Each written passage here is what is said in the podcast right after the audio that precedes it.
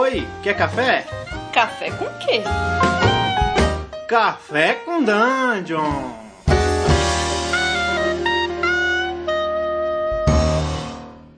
Bom dia, amigos do Regra da Casa. Estamos aqui para mais um Café com Dungeon, da sua manhã com muito RPG. Meu nome é Rafael Balbi e hoje eu estou bebendo um cafezinho mesopotâmico aqui, porque eu vou falar de Bronze Hack é, com, com o Guilherme Contígio, o, o cara que hackeou um, o Black Hack e fez o Bronze Hack.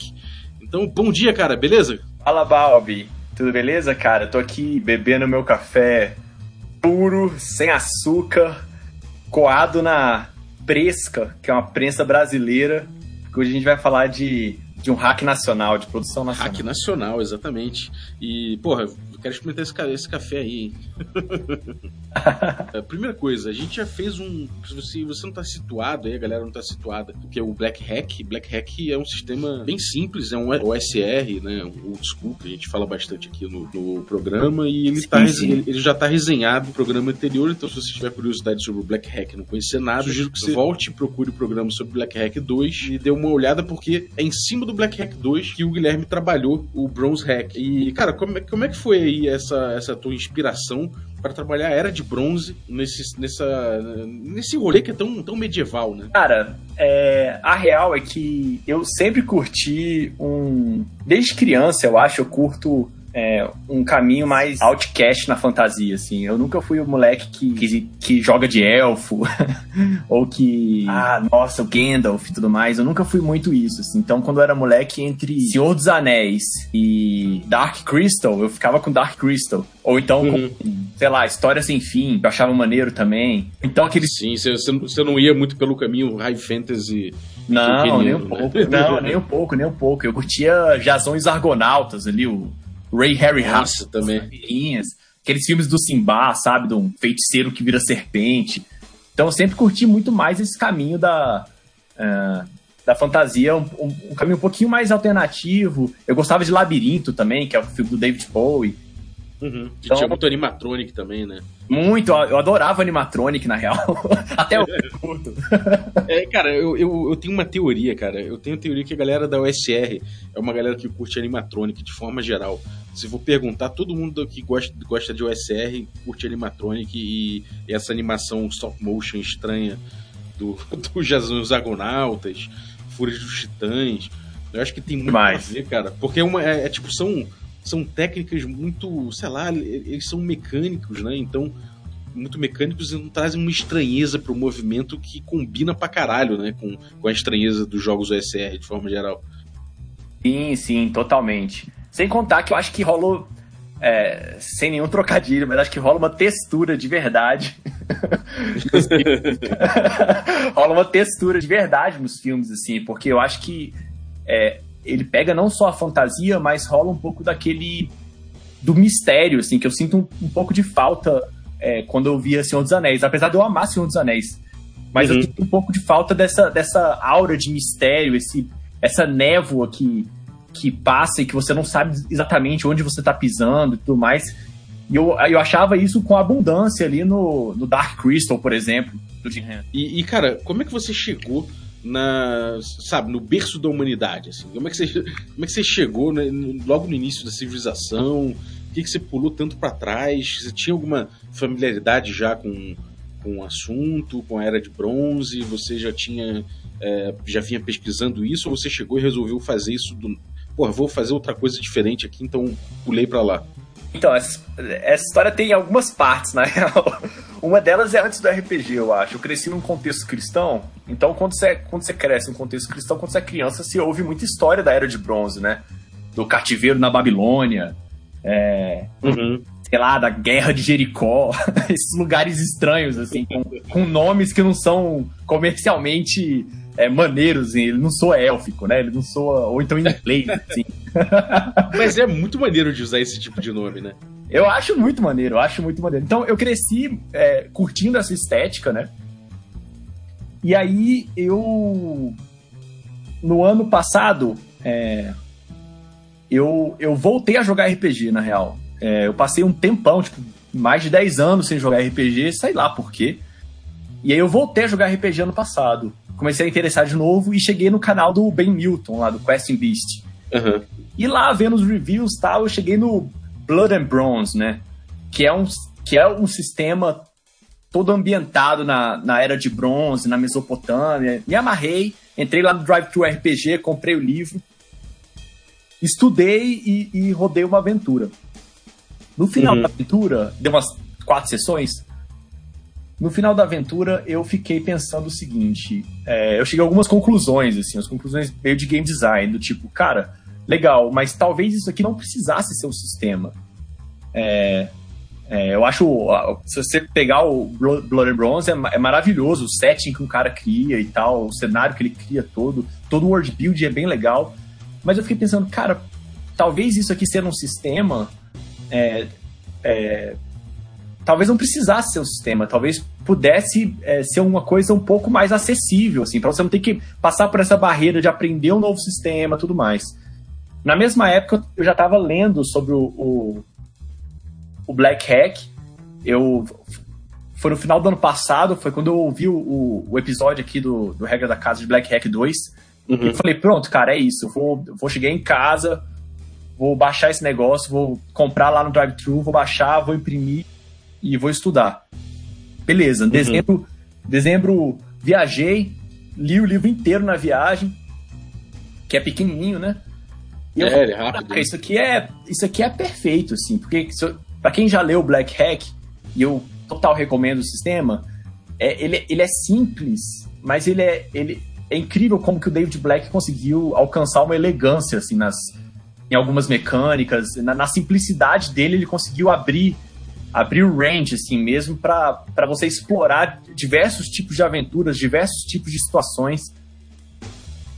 E aí eu falei, Uhum. cara, é, eu, na época eu já tava é, montando um hack é, do Blood and Bronze. E eu falei, cara, eu acho que isso é bobeira, cara, porque o, o, o- Black Hack, ele tá quase pronto aqui pra mim, assim, sabe? Nas, são as mecânicas Uhum. que eu espero. É, ele tem a textura que eu espero também. Então, tipo, taxa de mortalidade um pouco mais alta, é, a, resposta não tá na ficha, aquele papo todo do Quick Prime, né? Uhum. E ele tinha essas soluções elegantes, tipo a, a de distância, né? Que tem aquela coisa de perto, é, é, é, near- é, perto, próximo e distante, assim, que você não precisa Uhum. necessariamente calcular em metros, que senão vira aquela coisa, aquele, aquele balaio que ninguém sabe se está 3 metros, 4 metros, ainda mais no- nas minhas Jardas. Exatamente. E nas minhas mesas eu- é raro usar miniatura. Eu não venho da, da escola Uhum. da quarta edição, da, da 3.5. Então é muito raro usar um mapinha com miniatura. De um modo geral, mesmo as batalhas são todas em teatro da mente. E aí, eu- e aí É, eu. cara. Perdão, desculpa. É, o Black Hack, ele, ele, ele, é- ele tem uma das coisas que eu mais gosto é que ele usa bem de abstrações, né? Ele vê que realmente ele não precisa ficar botando, às vezes, distâncias de, de uma forma tão, tão exata. Então, pô, vamos fazer uma abstração aqui, abstrai um pouco essa distância, abstrai um pouco Sim, o sim. tempo. Então, ele, ele faz bom uso de abstrações, né? Isso, isso Sim, realmente é uma o- vantagem dele. Sim, o dado de uso lá, né, e tal. Então, tudo nele é assim, pra que, que a gente vai perder tempo com um detalhe que é tão pequeno, assim, tipo, quantos metros que você tá de alguém, se a tocha ela tá apagando ou se ela não tá. É lógico que se na sua história é, você tá jogando, sei lá, os veios da terra lá, é, Sim. nesse- caso a tocha ela é crucial, mas é, se ela não for crucial, você não precisa se preocupar com isso. E aí foi isso. Eu, eu, eu, eu joguei o Blood and Bronze, curti pra caraca.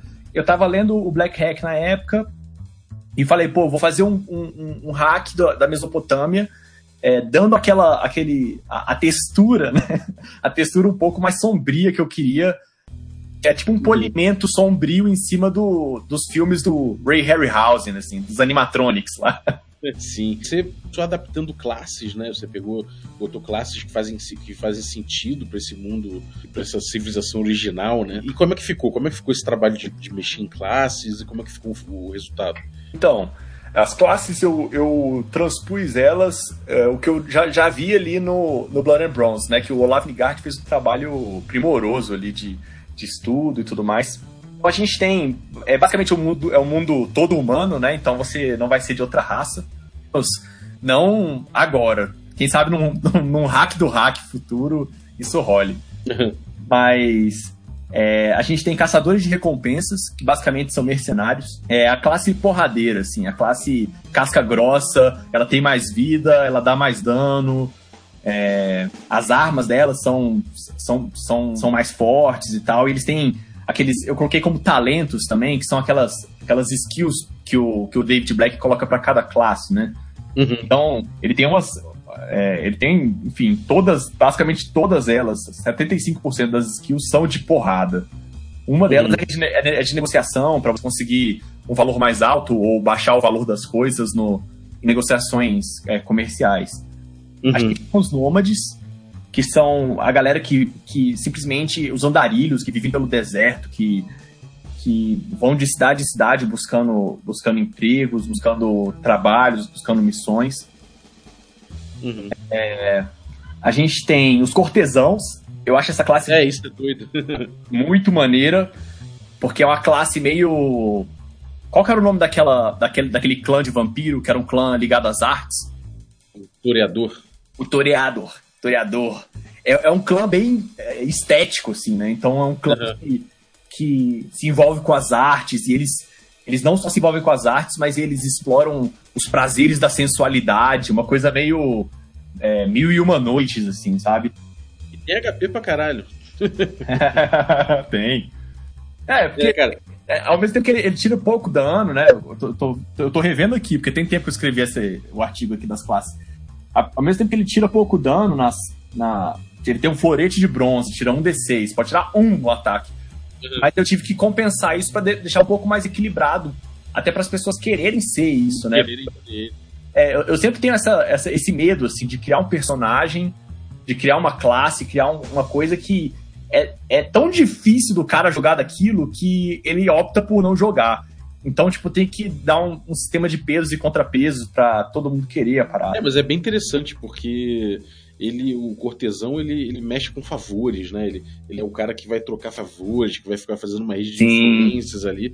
E isso é Sim. muito interessante para um cenário de, de city crawl, assim. Eu falei, cara, deve ser delicioso jogar de, de cortesão num cenário de city crawl, numa cidade prim, primordial, assim, né? Naquelas primeiras Sim. cidades os homens aprendendo a, conviver naquele ambiente estranho, né? Aquela, aquela, aquela maçaroca de gente. Deve ser doido. Sim, eu tô escrevendo agora, o artigo que eu tô escrevendo agora do hack, eu tô escrevendo ele aos poucos, né? É, o que eu tô escrevendo agora é sobre política e sociedade. Então, eu vou. Eu, enfim, o que eu quero, o que eu busco, eu não sei se eu vou alcançar, mas o que eu busco nesse artigo é conseguir é, equipar o jogador para ele ter um jogo de intrigas políticas, por exemplo, dentro de Uruk. E de conspiração política para matar o filho de um sacerdote porque o outro quer herdar não sei o quê. É, esse tipo de coisa é, me interessa muito assim, nesse, nesse cenário, porque eu acho que faz parte da, da mágica da coisa, assim, não é só sobre guerra, só sobre brutalidade, é também sobre isso. Mas é muito sobre tá no lugar certo, falar com a pessoa certa e subornar a pessoa certa e cobrar favores. Eu acho isso muito, muito maneiro. Sem dúvida, cara. É... Cara, você. É, você abordou magia, né? É, a magia não é exatamente como a gente está acostumado. Como é que como é que ficou essa coisa do, do da magia que você tratou? Ela, ela, ela, como é que você diferenciou a magia do de, dessa magia vanciana que é clássica ou da magia, sei lá? Como é que você fez a magia ficar com gosto específico para pro bronze? Magia, ela. Eu, eu, li um artigo do Bill Lockshrike, acho que se fala o nome dele. E era Magic Word Suck. Here's Magic in the Moment. Que ele basicamente é, esboçava ali, ele pincelava um sistema de magia de magia no momento. Qual que é o, o, o meu problema com magia? É, é o mesmo problema que eu tenho com batalha. Eu acho que se você não for se você não tiver um incentivo para criatividade naquele momento, ela tende a ser monótona. Então, ah, sei lá, soltei uma bola de fogo. Ou então soltei uma. Você tem. É um, é um hall que você sempre faz a mesma coisa até você subir um level e ganhar uma nova magia e tal. E eu não curtia muito isso porque, logicamente, não fazia sentido para mim. Se o cara consegue soltar uma bola de fogo da mão, por que, que ele não consegue, sei lá, é, acender uma, uma, uma, uma, uma chama na mão dele e iluminar o lugar? Ou por que, que ele não consegue, por exemplo, é, sei lá, é, é, aumentar a temperatura das coisas, por exemplo? Sei lá, o cara consegue. É, che chega num ponto da temperatura que vira fogo. Então, por que, que ele não consegue, sei lá, tocar numa, numa mesa e essa mesa pegar fogo na hora? Ou então, ou então, sei lá, a hora que ele leva uma facada, ele segura na lâmina enquanto a facada tá na barriga dele, esquenta a lâmina na mão do cara e a mão queima a mão do cara. Então eu queria que tivesse esse tipo de possibilidade pro cara que tem uma magia, ele poder ter essa versatilidade, mas sem virar high fantasy. Como que eu fiz isso? Eu, eu peguei um pouco daquela coisa vanciana de uma magia por dia. Só que, como é que a magia funciona? Tem uma, tem uma tabela, é uma tabela, acho que ela é uma D20, se não me engano, que eu fiz aqui.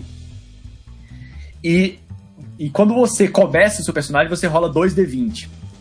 O primeiro D20, ele dá uma palavra, e o segundo D20 dá outra palavra. Então, por exemplo, vou colocar o exemplo que eu coloquei aqui, ó. É, sei lá, você tem uma magia, você ganhou a palavra é, água e você ganhou a palavra, é, sei lá, terra. Beleza, você uhum. tem essas duas palavras e você pode, e você tem a liberdade para interpretar elas. Como que ela é engatilhada? Vamos dizer que você tá numa batalha, tá numa batalha, e aí chega um momento em que você tá nessa batalha, e aí você fala, cara, já sei, eu vou tocar na terra, eu vou tocar na terra, e eu quero que exploda um geyser na direção do cara que tá atacando a gente. Uhum. Beleza, essa é uma das maneiras que você interpretou. Passou o dia tendo uma boa noite de sono, né? Ter uma boa noite de sono. No outro dia, caso surja uma outra possibilidade, você pode reinterpretar essas duas palavras de outra maneira. Do tipo, beleza, é, o cara, sei lá, tem um, tem um, tem um, um, um sacerdote bebendo, bebendo um copo d'água no momento, bebendo uma jarra d'água. E você quer que, é, sei lá, essa jarra d'água, no momento em que ele engula essa jarra d'água, ela adquira um formato sólido, sei lá, ela se torne pedra dentro dele. Uhum. Que aí você conseguiu ter as mesmas duas palavras e você manipulou elas, interpretando elas de maneiras diferentes. Pô, isso é muito bom, cara. Isso é muito legal. São duas, são duas que podem usar né, a, a, a, magia. Tanto os sábios quanto os místicos. Os sábios é aquela uhum. figura tipo dos reis magos ali da Bíblia. Assim, são os caras que olham as estrelas, que conhecem de astrologia, que conhecem de alquimia, são pessoas respeitadas, assim, são mais respeitadas do que. Sabem ler, né? Escrever. Sabem ler, sabem ler, escrever, são os escribas, sabe? E os místicos são os feiticeiros, assim, é, são as pessoas que são mais temidas do que respeitadas. São respeitadas uhum. porque são temidas, mas o temor é muito maior, assim. No caso dos místicos, você tem a vantagem de, de não ter duas palavras, mas você tem três palavras para interpretar. Que é um desafio, porque o jogador vai ter que ressignificar as três palavras ali Uhum. É, é, mas ao mesmo tempo você pode criar efeitos muito mais complexos, né? Da coisa. É, sem dúvida.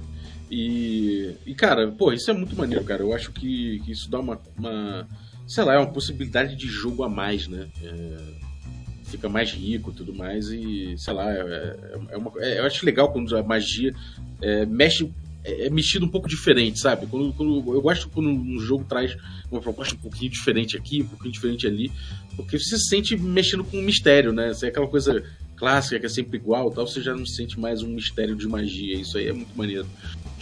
Cara, é... é uma, uma, coisa que eu gosto, você falou esse negócio do mistério, eu acho isso legal, porque eu ouvi aquele capítulo sobre a diversão do mestre também, né? Uhum. E, e eu acho que isso acrescenta uma diversão do mestre. Porque o mestre nunca vai saber o que que o sábio do outro lado tá pensando. O que que uhum. o rico do outro lado tá pensando. Então, hora que você traz uma magia para sua mesa, você surpreendeu todo mundo, inclusive o mestre. É, é verdade. O mestre é forçado a falar: caraca, vai sair um geyser do chão? é, cara, isso é muito legal. Ou então, nessa que petrificou ali, virou pedra dentro do sacerdote, ninguém sabe o que tá acontecendo, e aí, e aí o próprio. O, o, gera uma, uma, situação de intriga política, em que o próprio sábio que criou essa magia, ele vai socorrer o, o sacerdote e fala: foi, sei lá, foi o traidor que, que, que, que, envenenou a bebida dele, alguma coisa, e começa a criar uma conspiração política a partir de algo que o mestre nunca ia sonhar. E eu acho que isso é muito maneiro, Sim. porque é, é uma maneira de trazer um pouquinho de narrativa compartilhada, assim, pro SR, um pouquinho. Uhum. É sempre bom, né? O SR ela, ela tem cada vez mais é, trazido elementos narrativos para os jogos, né? Sim, o sim. faz direto.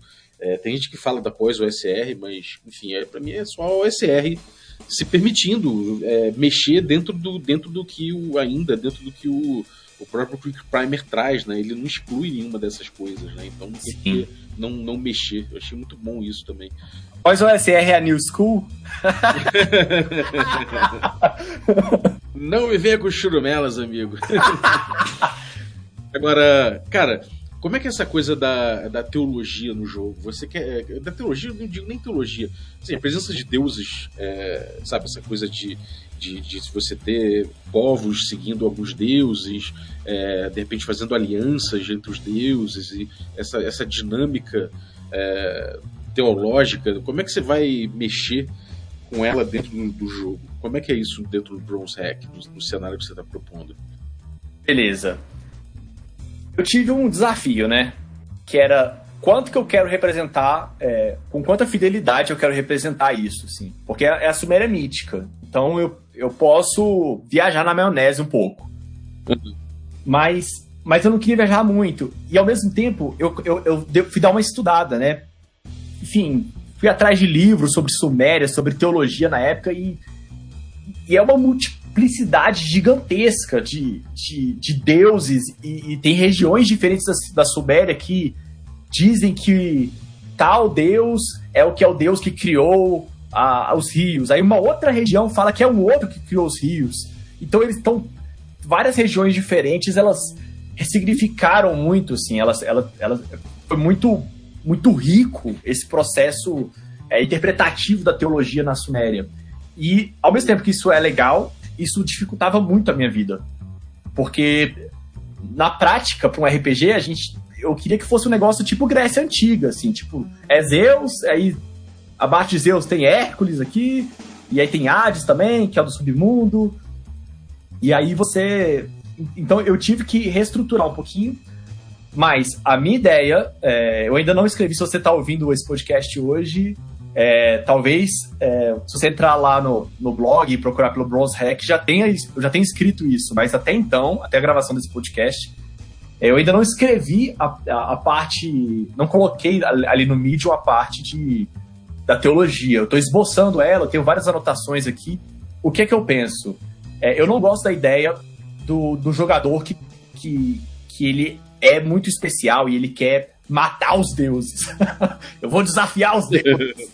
eu acho que não é muito bem por aí, assim, é, porque nesse caso específico desse cenário, os deuses eles são cruciais para sustentar a coerência narrativa do world building ali criado. Então, se você destrói um dos deuses, se você entra numa batalha épica ali contra um, um dos deuses e destrói ele, você não, não só é, se tornou a pessoa mais forte daquele mundo, você acabou com aquele mundo. Aquele mundo. aquele mundo deixou de fazer sentido. Porque a, a gente parte do Sim. pressuposto de que tudo é real ali, né? De que dentro da. cosmologia simplesmente porra, evoluiu de uma forma bizarra, né? Não, exatamente, exatamente. Ainda mais no Black Hack, que tem um limite. É, enfim, cada um joga como quer, mas existe um limite. Até um certo ponto você pode crescer e tudo mais. Então o que, que eu quis? Eu quis que os deuses, eles eles têm uma influência na, na vida política e, e tem uma influência na vida das cidades.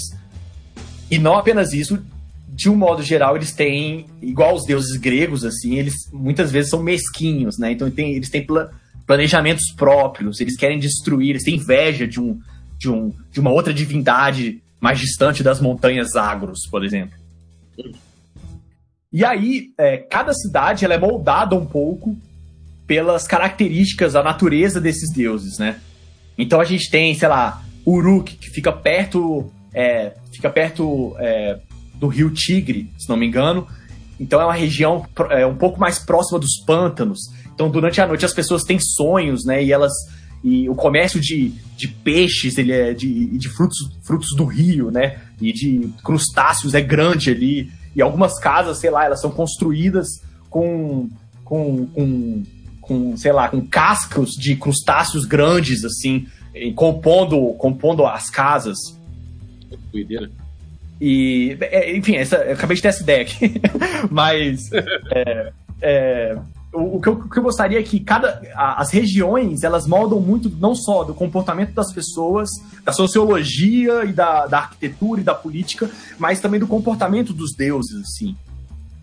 Uhum. É, sei lá, Sipar, por exemplo, que tem Shamash, que é o deus sol. É um, é um deus que fica constantemente em chamas, com o corpo todo, todo é, carbonizado, escuro, e ele usa uma máscara de ouro. E ele anda olhando para baixo, porque ele não pode olhar para cima. Ele é o Deus. Sol, ele nunca pode olhar para cima. Foda. É, é, esse tipo de, de, de, de coisa. Qual, a minha ideia teológica é que os deuses permitiram que os homens entrassem na Terra. A Terra é aquele a Mesopotâmia é chamada de a Terra.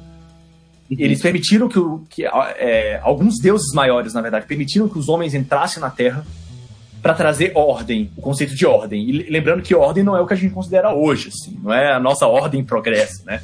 É uma ordem da era de bronze, de 5 mil anos atrás. É meio código de Hammurabi, assim, olho por olho, dente por dente. É o início da civilização, né, cara? É um homem começando a sair do mundo selvagem, começando a. Sim. É, é, é outro, é outro papo, né? Que na verdade, cara, eu tava até pensando o seguinte: o, toda essa coisa, por exemplo, o DCC, ele coloca essa coisa do, dos três alinhamentos, né? O neutro, o ordeiro e o caótico. É, ele pega para um lado muito primordial nisso, né? Então você tem é, uma textura que é bem início da civilização, né? Que é o homem derrotando o derrotando o caos, né? Derrotando aquela Sim. a natureza, derrotando todos. Então isso é isso é bem é, é bem início da civilização. É, acho que cabe muito bem essa, essa textura, com certeza, cara. Total. E aí tem alguns deuses menores que não gostaram disso, né? Lógico. E aí eles se refugiaram no que eu chamo de um mundo de baixo, ou um mundo inferior.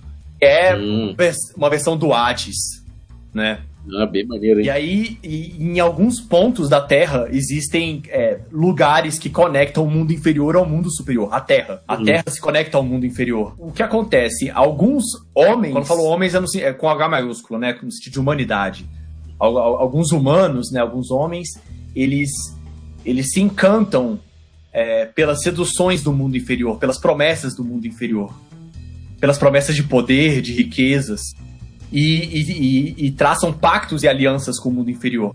O que acontece quando alguém lida com o mundo inferior é que ela vai perdendo a humanidade. Que a humanidade ela, ela é o resultado da ordem. Uhum. E a hora que ele começa a lidar com o mundo inferior, ele começa como se fosse aquela, aquelas votação de site, tipo, de 0 a 10, em que 0 é o caos e 10 é a ordem, sabe?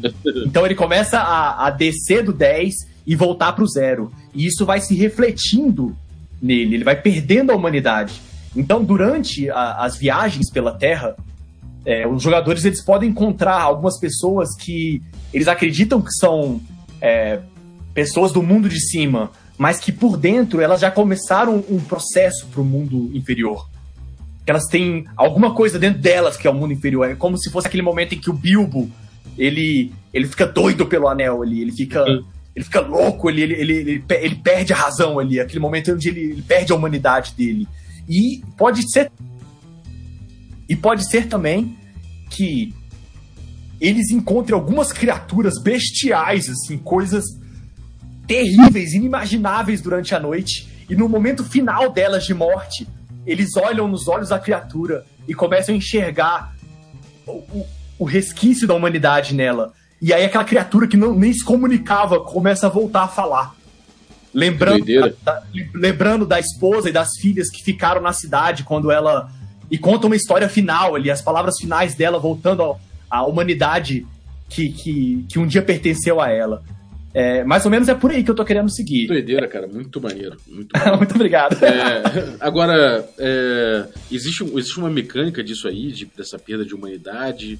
É, como é que se traduz isso? E os personagens, então, tendem a ser ordeiros de forma geral? Ou tem algum tem algum clipe, assim, você, você coloca alguma. Você poda de alguma forma a escolha de alinhamento. Quer dizer, não tem, né? Mas você. Existe alguma coisa relativa a isso? Cara, quanto ao alinhamento, essa é outra coisa que eu tenho implicância com RPG. Uhum. Eu sempre acho muito difícil. Assim, sei lá, o cara é. Sei lá. É chaotic evil, assim. E aí o grupo inteiro é, sei lá, lawful good. Tem um descompasso, né? É, então aí fica aquela mesa meio, meio estranha, assim, que fica parecendo que o cara tá te sacaneando o tempo todo. Sim. Mas tem, tem alguma coisa, alguma coisa que, que reflita no jogo, tipo, no sistema, assim, essa, essa perda de, de humanidade que você citou? Cara, então, é, é uma excelente ideia. eu, eu vou, já tô anotando no caderno aqui do lado, porque eu acho que eu vou colocar isso sim. é, porque. porque... A, a, a, priori, a priori, a priori não. A priori não. Quando eu imagino a, a, a história no, no, no Bronze Hack, por mais que você seja alguém mal é, no mundo, é, isso não faz com que você perca a humanidade. Porque não é, não é muito uma questão sobre maldade. É uma questão de visitar o caos, é, né? É, é, uma questão de dar um passo. É, o, é o passo seguinte da maldade. Que é lidar com o mundo inferior.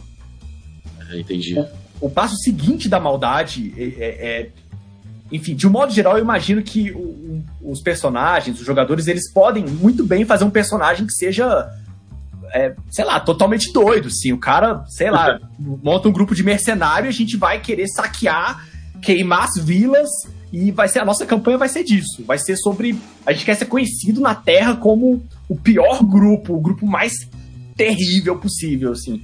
Isso ainda não faz com que você perca a sua humanidade. Uhum. Você continua sendo um humano, apesar de um péssimo humano. é, agora, é uma excelente ideia isso. Eu acho que isso talvez é, complicaria um pouco a situação, é, mecanicamente mesmo porque uhum. poderia entrar um pouco naquela lógica tipo de jogo de Star Wars, assim, de lado negro da força, lado sombrio Sim. e lado claro da força, né? E aí você tem que ficar contando as bolinhas para ver se você é, é, mais um ou mais outro. Eu acho que é, eu sou mais a favor, pessoalmente, na minha mesa, por exemplo, eu sou mais a favor do mestre ele fazer o mundo reagir ao que os jogadores estão fazendo. Então, é, isso, às vezes, o mero, você... mero encontro com uma criatura muito caótica, você já pode passar bastante elementos de caos para os jogadores que, porra, que naturalmente vai, vai influenciar na, na no jogo deles, né? Então, sim, isso sim. aí já, já funciona. Maneiro, cara. É... E uma, uma coisa que você cita no, no blog é o, o papel feminino, né? Você, você botou como isso como uma nota de design ali, de pelo menos um, uma carta de intenção de que haja uma haja uma paridade né, entre a figura do homem e da mulher no papel social ali, nos perigos que corre, né? Cara, eu coloquei isso porque eu, eu, eu temo um pouco é, que o RPG, às vezes, ele é, ele é um pouco de imã de maluco, né? Às vezes é um pouco imã de maluco, de, sei lá, de gente que tá com todo tipo de sentimento ali, querendo colocar esse sentimento ruim para fora. E aí ele acaba encontrando no RPG a possibilidade dele dele extravasar isso. E como é a era de bronze, e a gente sabe que, sei lá, 5 mil anos atrás, direitos humanos era uma coisa é, praticamente inexistente. E eu temo que seja que, que ao tentar é, emular com, com perfeição o que foi aquele tempo, a mesa, o ambiente de jogo, ele não fique seguro para as pessoas jogarem, não fique seguro para meninas jogarem, e não é o que eu quero. Isso está distante, muito, muito distante do que eu quero. Uhum. O que eu quero é que seja uma parada muito maneira para todo mundo. Que todo mundo se divirta, que todo mundo seja é, herói de alguma forma ali, se, se, é que heroísmo é uma boa palavra. Ou que uhum. todo mundo é, seja destemido ali, que consiga, que conquiste. E se, se, sei lá, se o cara morreu por alguma coisa, a mina morre pela mesma coisa. E se a mina conquistou alguma coisa, o cara conquista pela mesma coisa. É, eu acho que é, parte, é, parte do meu desejo como game designer criar um produto que seja, que seja é, interessante e seguro para todo mundo jogar. Não tem por que a gente criar um jogo que alguém vai se sentir mal na mesa jogando. É, sem dúvida. E, pô, isso é muito legal, cara. A preocupação com isso já, pô, já, já merece todo, todo aplauso, cara. Mandou muito bem.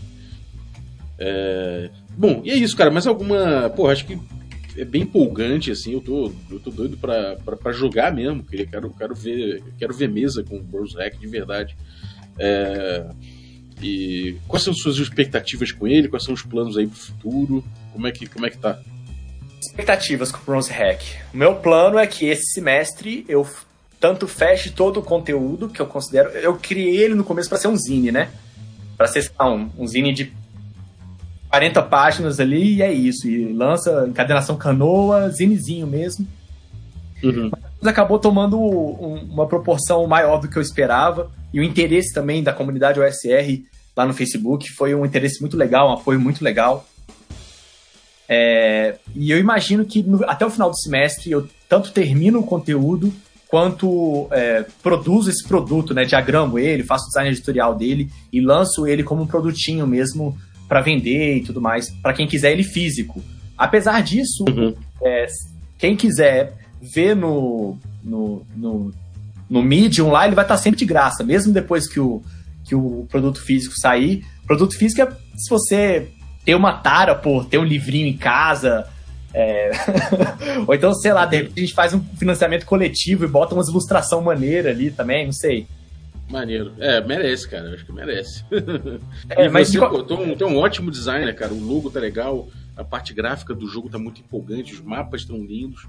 Muito obrigado. Pô, eu acho que merece, merece produto de mesa, assim, cara, com certeza. Muito obrigado, muito obrigado.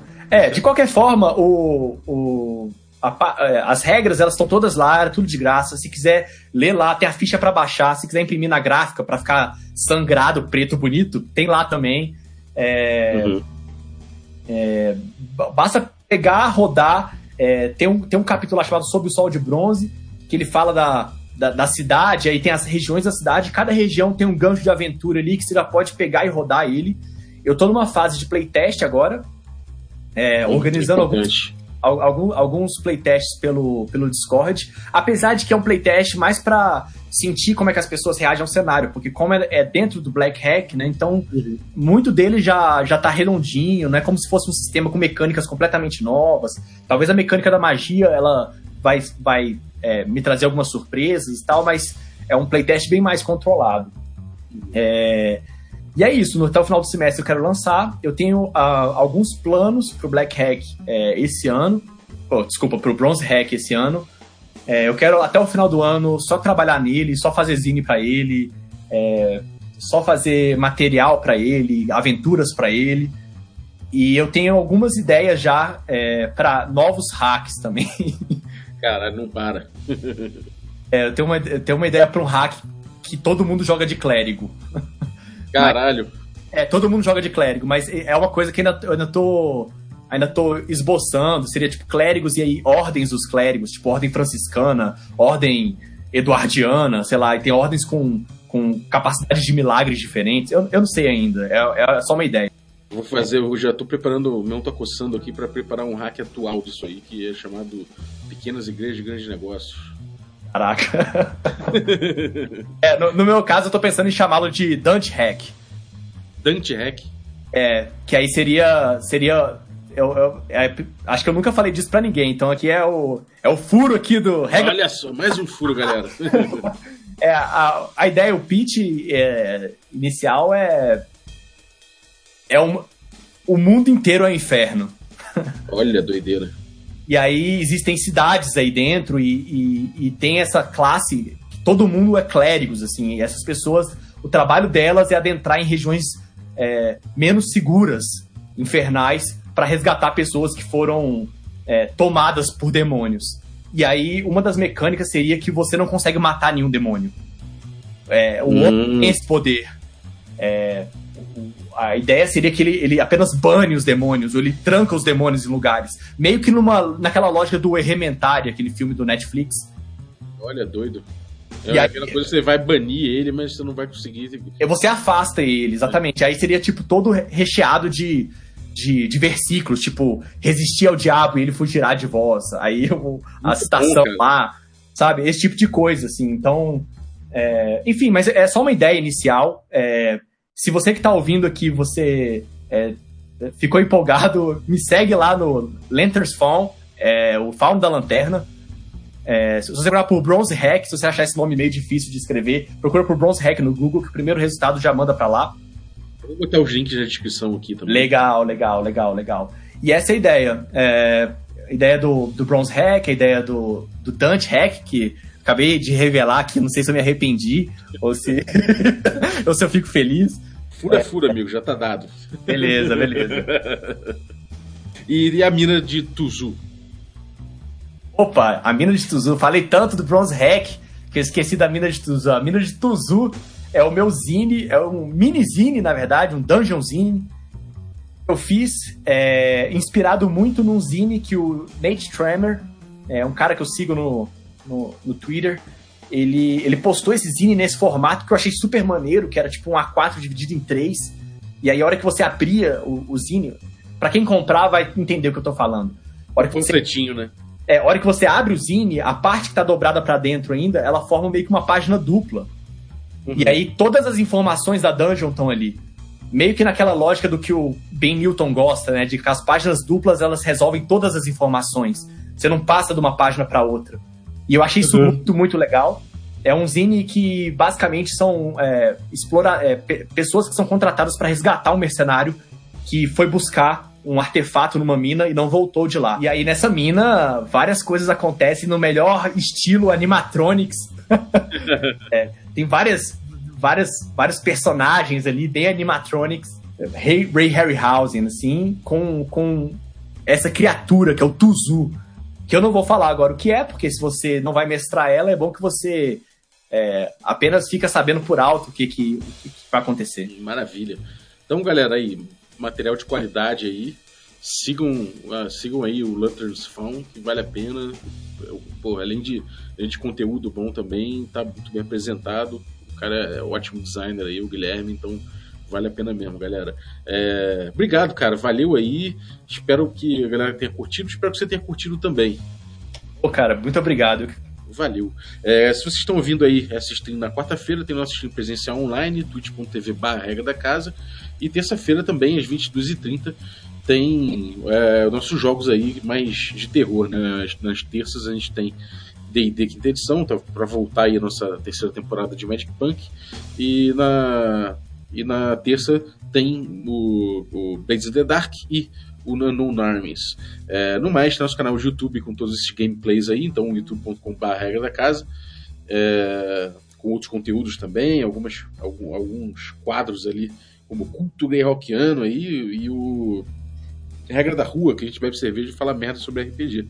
É, no mais, também redes sociais aí para acompanhar bastidores e também anúncios aí do nosso canal. Então, instagram.com/barra regra da casa, segue a gente lá, dessa ajuda. Muito obrigado e até a próxima.